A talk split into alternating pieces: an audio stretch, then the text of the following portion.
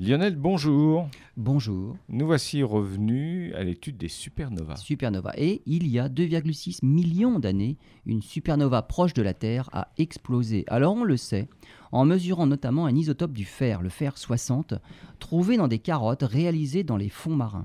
C'est la plus récente supernova qui ait laissé des traces sur Terre. On connaissait cette supernova.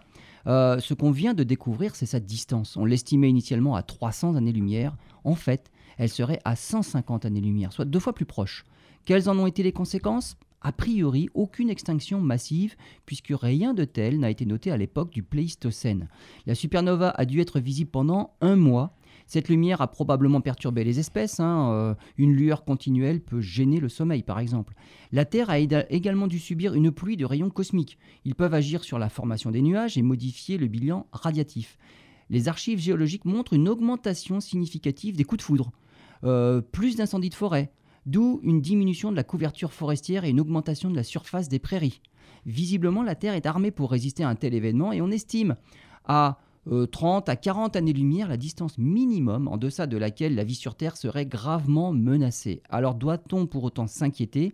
Eh ben, L'étoile la plus proche, qui se transformera dans un avenir plus ou moins proche en supernova, c'est l'étoile Bételgeuse dans la constellation d'Orion. C'est une étoile géante qui arrive en fin de vie, mais elle est située à 600 années-lumière, soit bien au-delà de la zone dangereuse pour la Terre. Tout ce qu'on aura lorsqu'elle explosera en supernova, c'est un magnifique spectacle dans le ciel.